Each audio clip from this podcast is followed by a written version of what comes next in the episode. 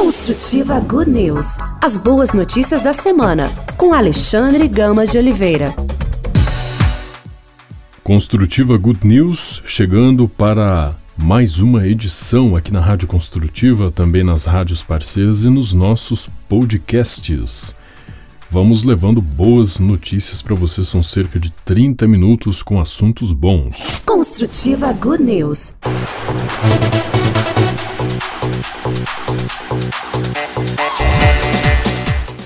Vamos começar falando desse tempo de Natal, nove recomendações da igreja para viver bem o Natal.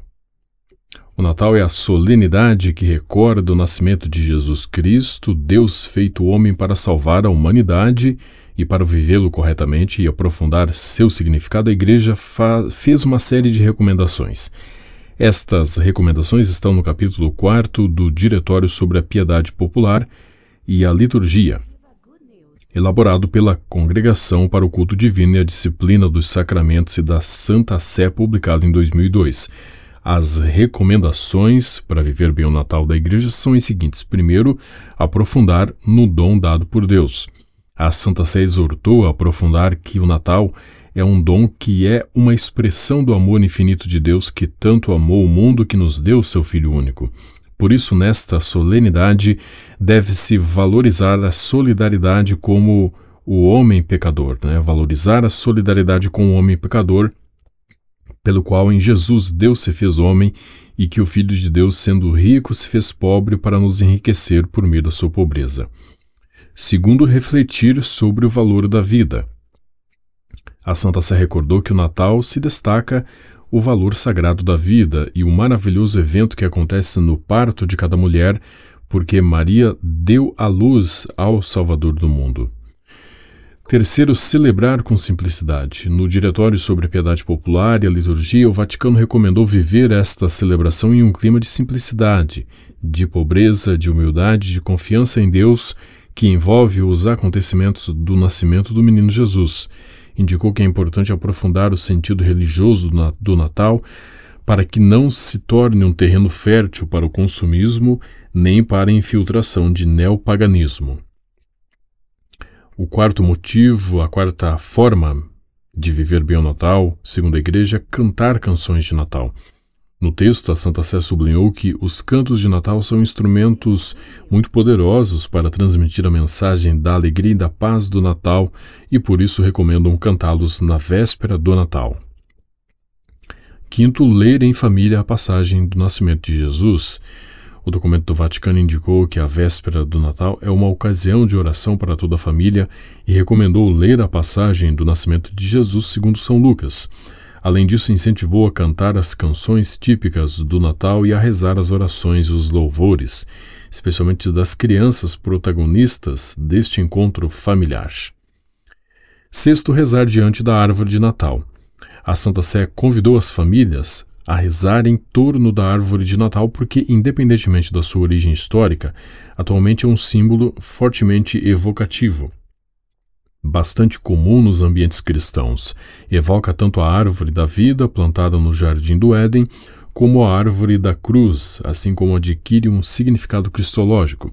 Cristo é a verdadeira árvore da vida, nascida da nossa linguagem, da terra virgem Santa Maria, árvore sempre verde, fecunda de frutos. Sétimo, dar presentes aos pobres. No documento, a Igreja Católica indicou que entre os presentes colocados na árvore de Natal não deveriam faltar os presentes para os pobres. Eles fazem parte de toda a família cristã. Oitavo, compartilhar a ceia de Natal. Outro gesto sugerido pelo Vaticano é fazer uma ceia de Natal porque nela se manifestam com toda a sua força a firmeza e a alegria dos laços familiares. A família cristã, que todos os dias segundo a tradição, abençoa a mesa e agradece ao Senhor pelo dom dos alimentos, realizará este gesto com maior intensidade e atenção na ceia do Natal. E nono, a nona razão, né, a nona forma de celebrar bem o Natal, segundo a igreja, é participar da missa. A Santa Sé convidou os fiéis a participar da missa na véspera de Natal porque tem um grande sentido litúrgico e um apreço popular destacou que no início da Eucaristia entoa-se a canção do anúncio do nascimento do Senhor com a fórmula do martirológico romano. No momento da apresentação dos dons para o ofertório, sempre haverá uma lembrança concreta dos pobres e a oração dos fiéis deverá assumir um caráter verdadeiramente universal, inclusive onde for apropriado, com o uso de várias línguas como um sinal. No final da celebração poderá haver a adoração dos fiéis ao menino Jesus e o momento de colocá-lo no presépio da igreja ou em algum lugar próximo, manifestou o diretório sobre a piedade popular e a liturgia. Construtiva Good News.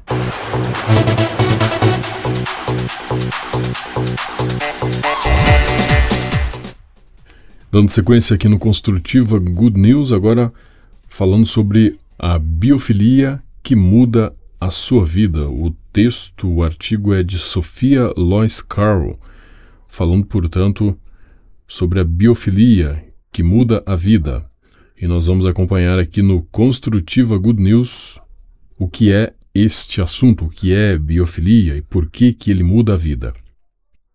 O ser humano sempre existiu integrado à natureza com as mudanças das sociedades atuais e da crescente urbanização ao redor do mundo. A interação dos homens com a natureza também sofreu alterações. Apesar de estarmos cada vez mais inseridos em grandes centros urbanos, os seres humanos ainda buscam formar vínculos e conexões com outras formas de vida. Pessoas, animais, plantas e a natureza como um todo. E esta busca, mesmo que de forma inconsciente, está cada vez mais sendo valorizada por profissionais da arquitetura e design, que proporcionam ambientes acolhedores e agradáveis para as pessoas. Apesar de ser um movimento em tendência ao redor do mundo, o termo biofilia foi inicialmente definido pelo psicólogo Eric Fromm em 1964 com o amor à vida. Do grego bio significa vida e filia significa amor. Então, biofilia, vida e amor. Em 1984, o movimento foi disseminado com a publicação do livro Biofilia, pelo biólogo Edward Wilson, que descreveu sua hipótese de como as mudanças da sociedade e a urbaniza urbanização estariam trazendo novas demandas para retomar a conexão e o relacionamento das pessoas com a natureza, e desta forma criar cenários para promover bem-estar e conforto. Agora imagine que você está em uma floresta.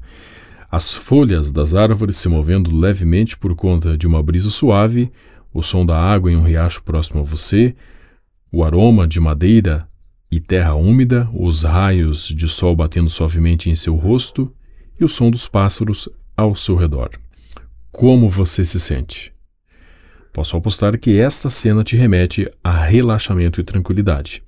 Este é o princípio da biofilia: conectar os seres humanos com a natureza em sua rotina, trazendo benefícios psicológicos, emocionais e até físicos. Olha só o que a biofilia pode fazer por você, os efeitos dela. Redução do estresse e ansiedade, aumento da criatividade, concentração e produtividade, melhora da performance cognitiva, da qualidade do sono, da pressão arterial e do humor, melhora da qualidade do ar e fortalecimento do sistema imunológico. Confira algumas sugestões para introduzir a biofilia no seu dia a dia. Aposte nas plantas. A solução mais óbvia é trazer a vegetação para os nossos ambientes internos. Para isso, busque por plantas de sombra ou meia sombra que aceitam locais fechados. Invista na iluminação natural e ventilação. Assim como as plantas, nós também precisamos da luz do sol, então abra suas cortinas e janelas e deixe o ar circular. Valorize materiais naturais. Insira no ambiente materiais como madeira, rocha, palha, bambu e tecidos em fibras naturais, como linho e algodão. Aposte em aromas. Adicione aromatizadores nos seus ambientes, com perfumes suaves que remetem à natureza. Dê olho nas formas.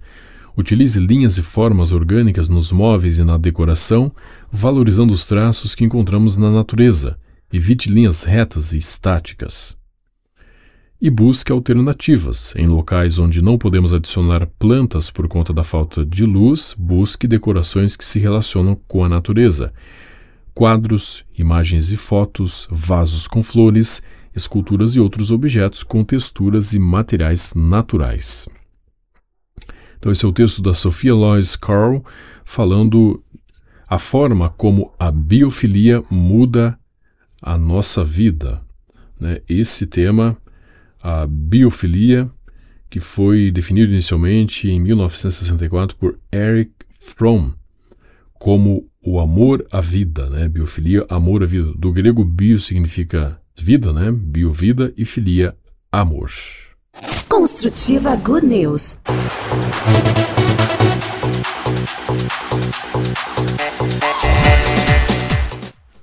Agora Kathleen Hatrup reproduz uma das catequeses do Papa Francisco, né, ou audiências dele, em que a, o tema central da sua mensagem foi Fomos feitos para olharmos nos olhos um dos outros, não nos celulares. O Papa Francisco encorajou os jovens a resistirem à tentação de se fecharem em si mesmos, dizendo que isso é um grande risco para os jovens de hoje.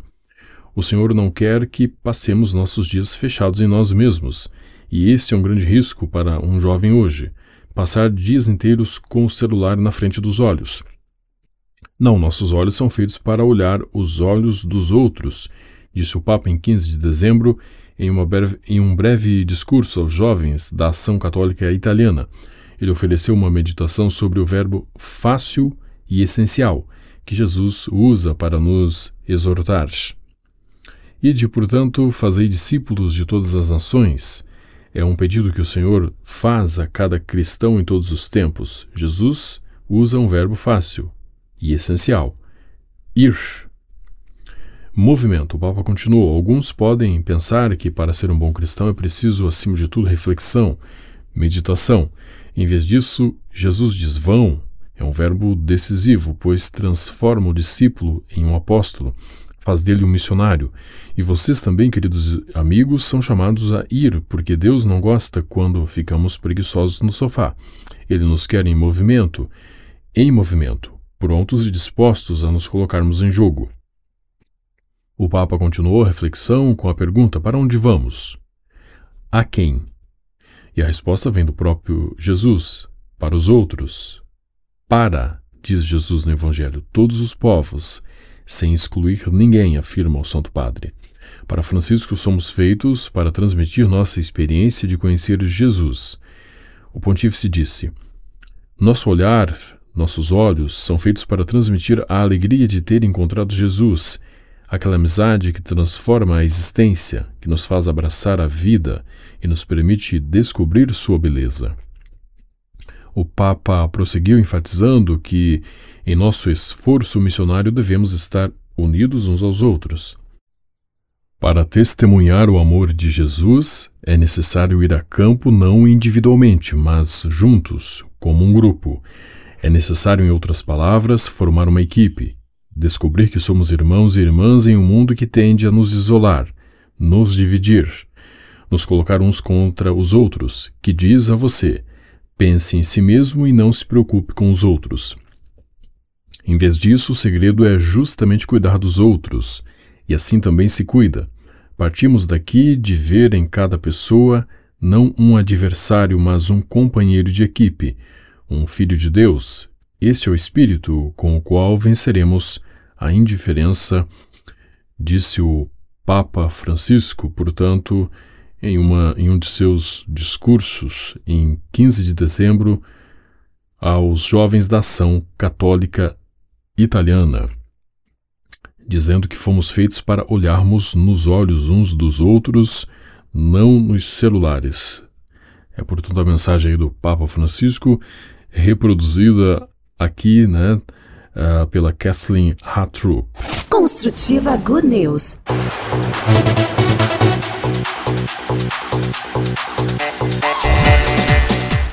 Dando continuidade com Construtiva Good News, vamos acompanhar agora a reflexão da Talita Rodrigues, que diz que devemos buscar força ao invés de segurança. Vamos saber o porquê buscar força ao invés de segurança aqui no, no artigo da Talita Rodrigues. Eu sempre busquei a segurança, mas a segurança é algo utópico, ninguém está seguro de nada. Então, o meu maior aprendizado até hoje é nunca buscar segurança, e sim força. A força te fornece a possibilidade de reagir às situações, pois ela te dá uma capacidade de ataque. A força te proporciona a possibilidade de reagir diante das situações mais difíceis. Na hora em que cada em que acaba a munição, é a hora em que você precisa começar a bater, entre aspas, e isso é tudo na vida. O professor Olavo de Carvalho sempre citava o exemplo de um professor de artes marciais. Quando você começar a bater, nunca pare. Caso contrário, você começará a apanhar. E bater na vida significa reagir. Eu sempre percebi uma tendência minha em esconder-me atrás de uma boa condição social, boas amizades, boa fama, até que Deus tirou uma boa parte das minhas seguranças de um dia para o outro. Foi onde, sem munição, Deus me ensinou a reagir. Quando buscamos respaldo nas coisas externas, saúde, amigos, dinheiro, entre outros, certamente terminaremos mal. Fui ainda sou obrigado a apostar na força. Então, se você me perguntar, Talita, qual é a maior lição da sua vida até aqui? Eu te respondo. Aprendi a reagir e apostar na força e aconselho que você use todas as suas circunstâncias para fazer o mesmo. Porque quando não há mais é, respaldo externo, acontece um milagre. Você adquire uma força que nunca pensou ter. E você está disposto a abrir mão de sua segurança para estar na linha de frente lutando. Essa é a reflexão, a mensagem da Talita Rodrigues, que nós estamos reproduzindo aqui no Construtiva Good News ela falando sobre a força, buscar força ao invés de buscar segurança. Do dia para a noite, a sua segurança pode acabar. E aí? E aí ela fala que é importante, portanto, reagir, usar o reagir, né? E buscar a força. Construtiva Good News.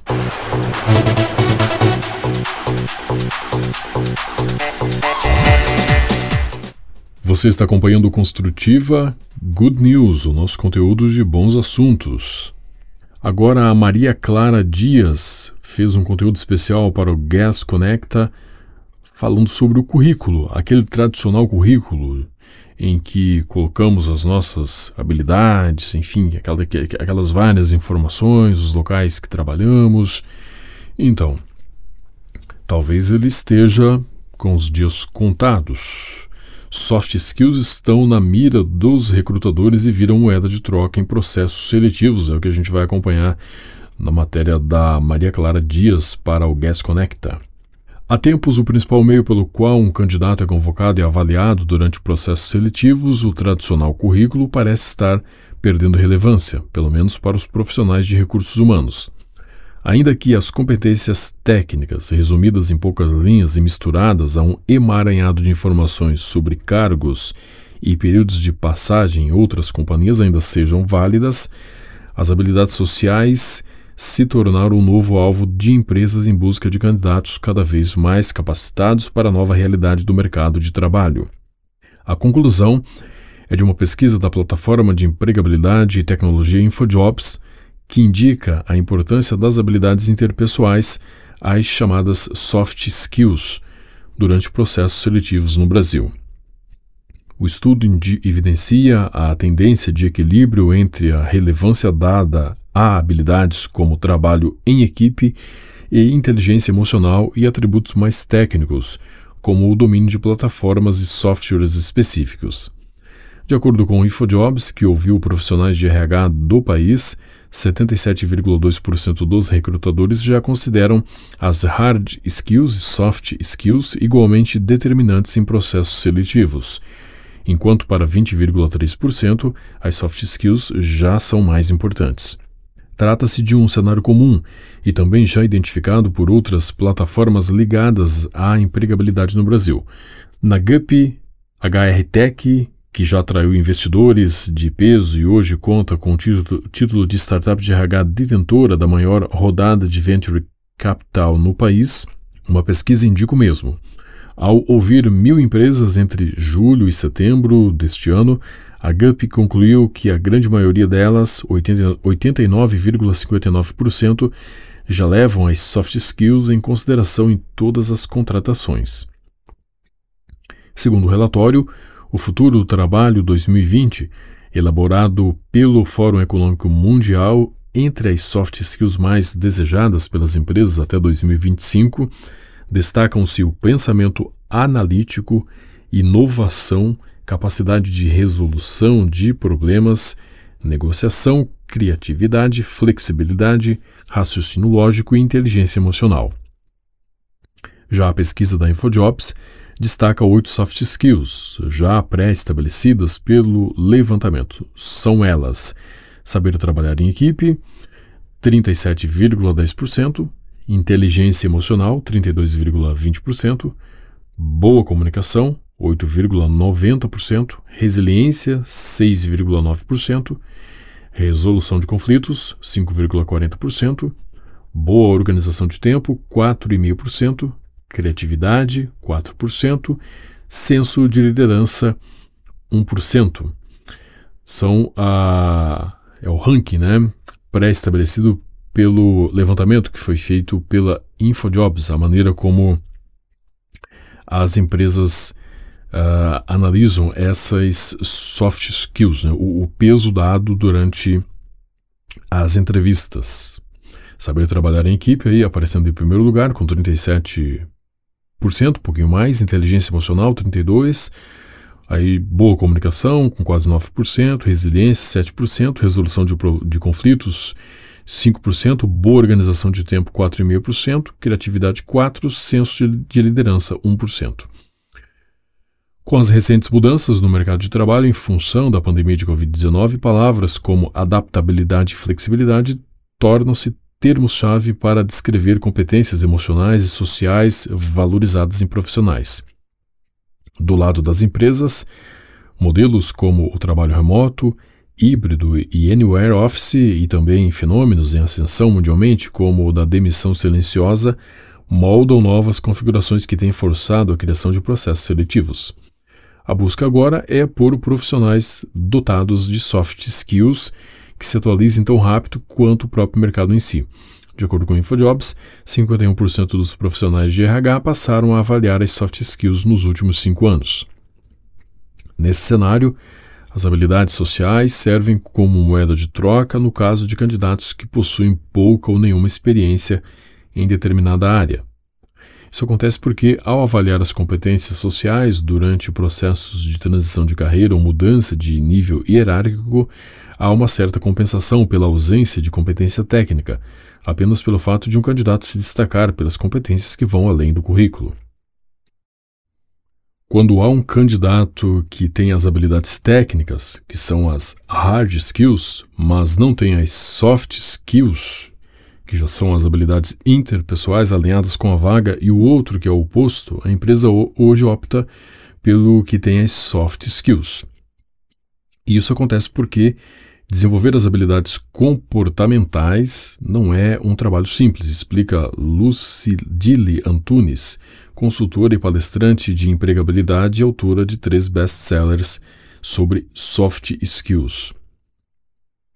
De acordo com Guilherme Dias, CMPO e cofundador da GUP, empresas que desejam também incorporar análise de soft skills em seus processos devem levar em consideração, antes de mais nada, os testes comportamentais. Os testes comportamentais, como o da GUP, são importantes, mas não devem ser usados só para avaliar as pessoas candidatas. Os dados fornecidos são valiosos e podem direcionar algumas perguntas de uma entrevista com a pessoa recrutadora ou gestora, por exemplo, o que pode ajudar a conhecê-la ainda melhor, diz ele. Após os testes digitais, que costumam ser uma das primeiras etapas em processos seletivos, o próximo passo compreende as entrevistas individuais. Nessa etapa, a recomendação de Dias é avaliar as habilidades comportamentais desenvolvidas também fora do ambiente profissional. As soft skills podem ser desenvolvidas dentro e fora da empresa, justifica ele. Para profissionais em busca das competências mais almejadas pelas empresas daqui em diante, Lucidille recomenda o desejo de evolução constante. Quando compreendemos que o desenvolvimento faz parte do nosso processo de evolução, isso já é um passo inicial. Em segundo lugar está a autoanálise em busca de pontos fortes e fracos. Perguntar a opinião de pessoas com as quais convivemos, no trabalho e fora dele, é algo que pode ajudar muito nesse processo. Por fim, a identificação dessas características e do impacto delas no comportamento e desempenho deve servir de alavanca para mudanças e definição de novos objetivos, como o de adquirir uma nova soft skill, por exemplo. A partir do momento que reconheço o resultado que quero ter e passo a agir de maneira diferente, e isso nos torna mais disciplinados em determinada prática, o que nos leva a adquirir um novo hábito, o que culmina em um novo comportamento. Para especialista, inteligência emocional, que consiste na capacidade de lidar com as nossas emoções e com os outros, além de saber trabalhá-las dentro de nós. E comunicação assertiva são as duas principais habilidades na mira de recrutadores daqui em diante. Então, inteligência emocional, segundo a especialista, que consiste na capacidade de lidar com as nossas emoções e com os, nossos, e com os outros, além de saber trabalhá-la dentro de nós, isso é inteligência emocional, e a comunicação assertiva são as duas principais habilidades na mira de recrutadores daqui em diante inteligência emocional e comunicação assertiva. No entanto, ela destaca também a escuta, presença e empatia. Eu as considero muito importantes não para qualquer profissional, independente do nível hierárquico ou área de atuação.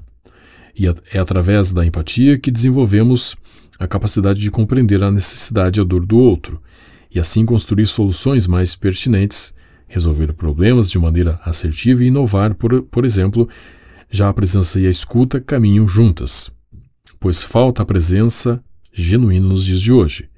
O que mais buscamos atualmente nos profissionais é serem, acima de tudo, seres humanos, não pessoas que estão no piloto automático.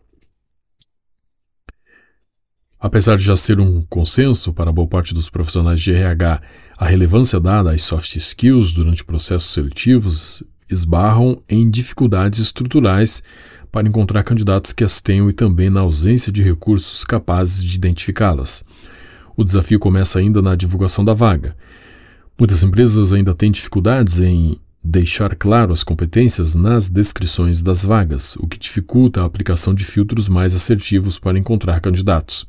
Parte disso se justifica na falta de clareza na própria definição das soft skills necessárias para cada cargo, explica Dias da GUP. O conceito de soft skills é complexo até agora para quem está contratando, por isso é necessário que a área de recursos humanos realize um trabalho de conscientização e construa, junto com os gestores das vagas, quais são as habilidades importantes para cada função. É neste momento que a tecnologia entra em cena. A adoção de recursos de inteligência artificial em plataformas digitais podem não apenas agilizar o processo, como auxiliar o setor de recursos humanos a identificar soft skills dos candidatos. Na GUP, por exemplo, isso funciona graças à interpretação do contexto dos currículos para identificar as soft skills contidas nas experiências profissionais, mesmo que o currículo não tenha um campo específico para listar estas habilidades e mesmo que elas não sejam nomeadas. Na prática, a plataforma é capaz de reconhecer uma habilidade por meio de uma descrição de projeto ou experiência pontual como fruto da vivência daquele candidato com aspectos como liderança, motivação e adaptação. Mas, para que tudo isso funcione, é necessário que a empresa uh, tenha o processo. É necessário que a empresa que está utilizando a plataforma da GUP para a divulgação da vaga explicite né, as soft skills requeridas para ela. Ele, no entanto, destaca a importância do fator humano em todo o processo. A, melhor forma de usar a tecnologia para aproveitar ao máximo os seus benefícios é deixá-la fazer o que nós, seres humanos, não somos bons em fazer, para que assim você possa focar no que é mais importante e precisa das suas habilidades, afirma o especialista.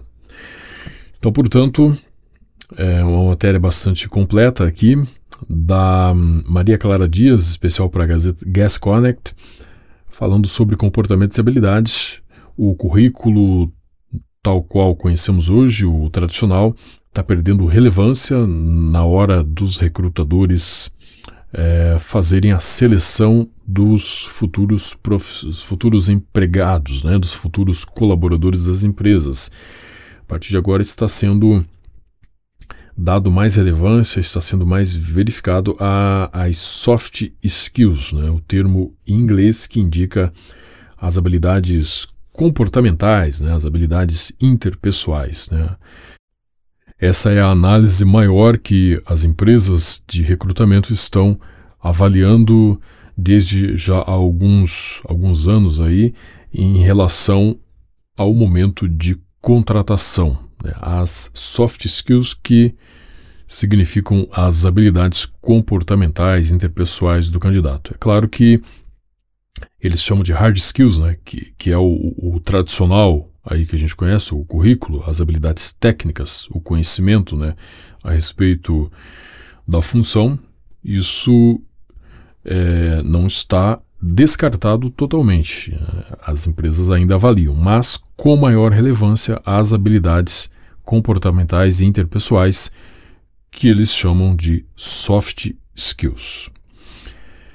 E assim nós finalizamos mais uma edição do Construtiva Good News, agradecendo a todos que acompanharam, você que acompanha em outros momentos e oportunidades pelas principais pelas principais plataformas de podcasts disponíveis onde os nossos conteúdos estão uh, por aí. Muito obrigado, que Deus nos livre de todos os inimigos, espirituais e carnais, visíveis e invisíveis, que Ele esteja sempre à nossa frente, atrás de nós, do nosso lado direito e esquerdo, acima de nós, abaixo de nós, nos olhos de quem nos ver, nos ouvidos de quem ouvir sobre nós, nos pensamentos de quem pensar sobre nós e na boca de quem falar sobre nós. E o nosso muito obrigado também às rádios parceiras. Que tenhamos um grande fim de semana, que a semana que vem por aí seja muito abençoada e que você lembre-se sempre, tenha fé, esperança, esteja sempre em oração e não desista que as coisas vão dar certo. Um abraço para você e até o próximo Construtiva Good News.